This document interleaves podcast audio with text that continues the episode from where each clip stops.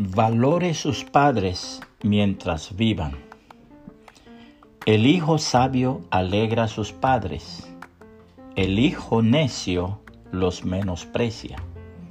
Proverbios 15, 20. Dios habla hoy. Lo que el hijo piensa del padre. A los siete años, papá es un sabio, lo sabe todo. A los 14 años, me parece que papá se equivoca en algunas de las cosas que me dice. A los 20 años, papá está un poco atrasado en sus teorías.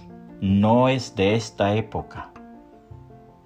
A los 25 años, el viejo no sabe nada. Está caduco decididamente a los 30 años, con la experiencia de mi padre, a esta edad, ya yo sería un millonario. A los 45 años, no sé si ir a consultar con el viejo este asunto. Tal vez pudiera aconsejarme. A los 55 años, Qué lástima que mi papá esté tan viejo. La verdad es que tiene unas ideas y una clarividencia notables. A los 60 años, a raíz de la muerte del padre, pobre papá, era un sabio. Qué lástima que yo lo haya comprendido tan tarde.